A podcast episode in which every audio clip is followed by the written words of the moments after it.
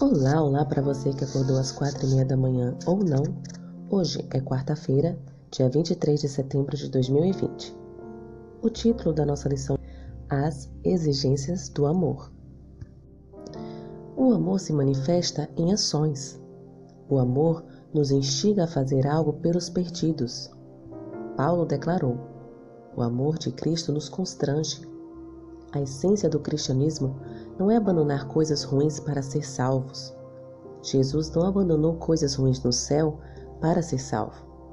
Ele abandonou coisas boas para que outros fossem salvos. Jesus não nos convida apenas a dedicar tempo, talentos e tesouros à sua causa.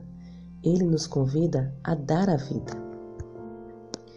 Numa reunião matinal com os discípulos às margens do mar da Galileia, Jesus destacou de maneira brilhante as exigências do amor divino.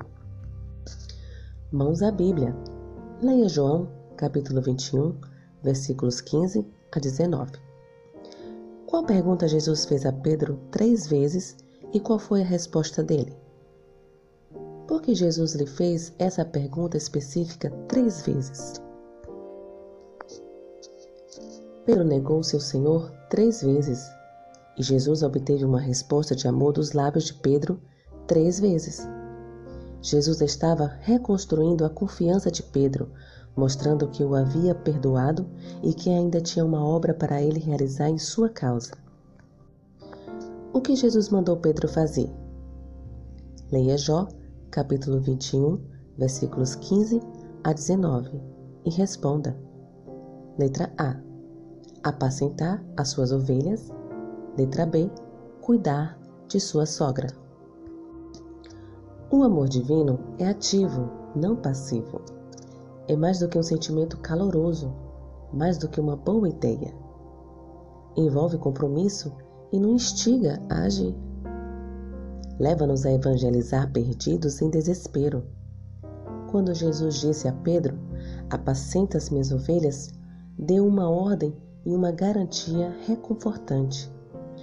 Considerando a atitude vergonhosa de Pedro quando Cristo havia sido preso e que Pedro não apenas negara conhecer Jesus, mas tinha proferido maldições, cumprindo a predição de Cristo, o Mestre exigiu uma resposta ao amor e encorajou Pedro ao dizer que ainda tinha uma obra para ele fazer. Qual é o sentido disso? Podemos ter falhado e negado Jesus Cristo por nossas ações. A boa notícia é que a graça ainda está disponível e o Senhor ainda não terminou sua obra em cada um de nós. Portanto, se estivermos dispostos, sempre haverá lugar para trabalhar em sua obra. Você já negou o Senhor? O que pode aprender com a negação de Pedro e as palavras de Cristo? E com mais esta reflexão, finalizo a lição de hoje. Que o Senhor te abençoe. Um bom dia.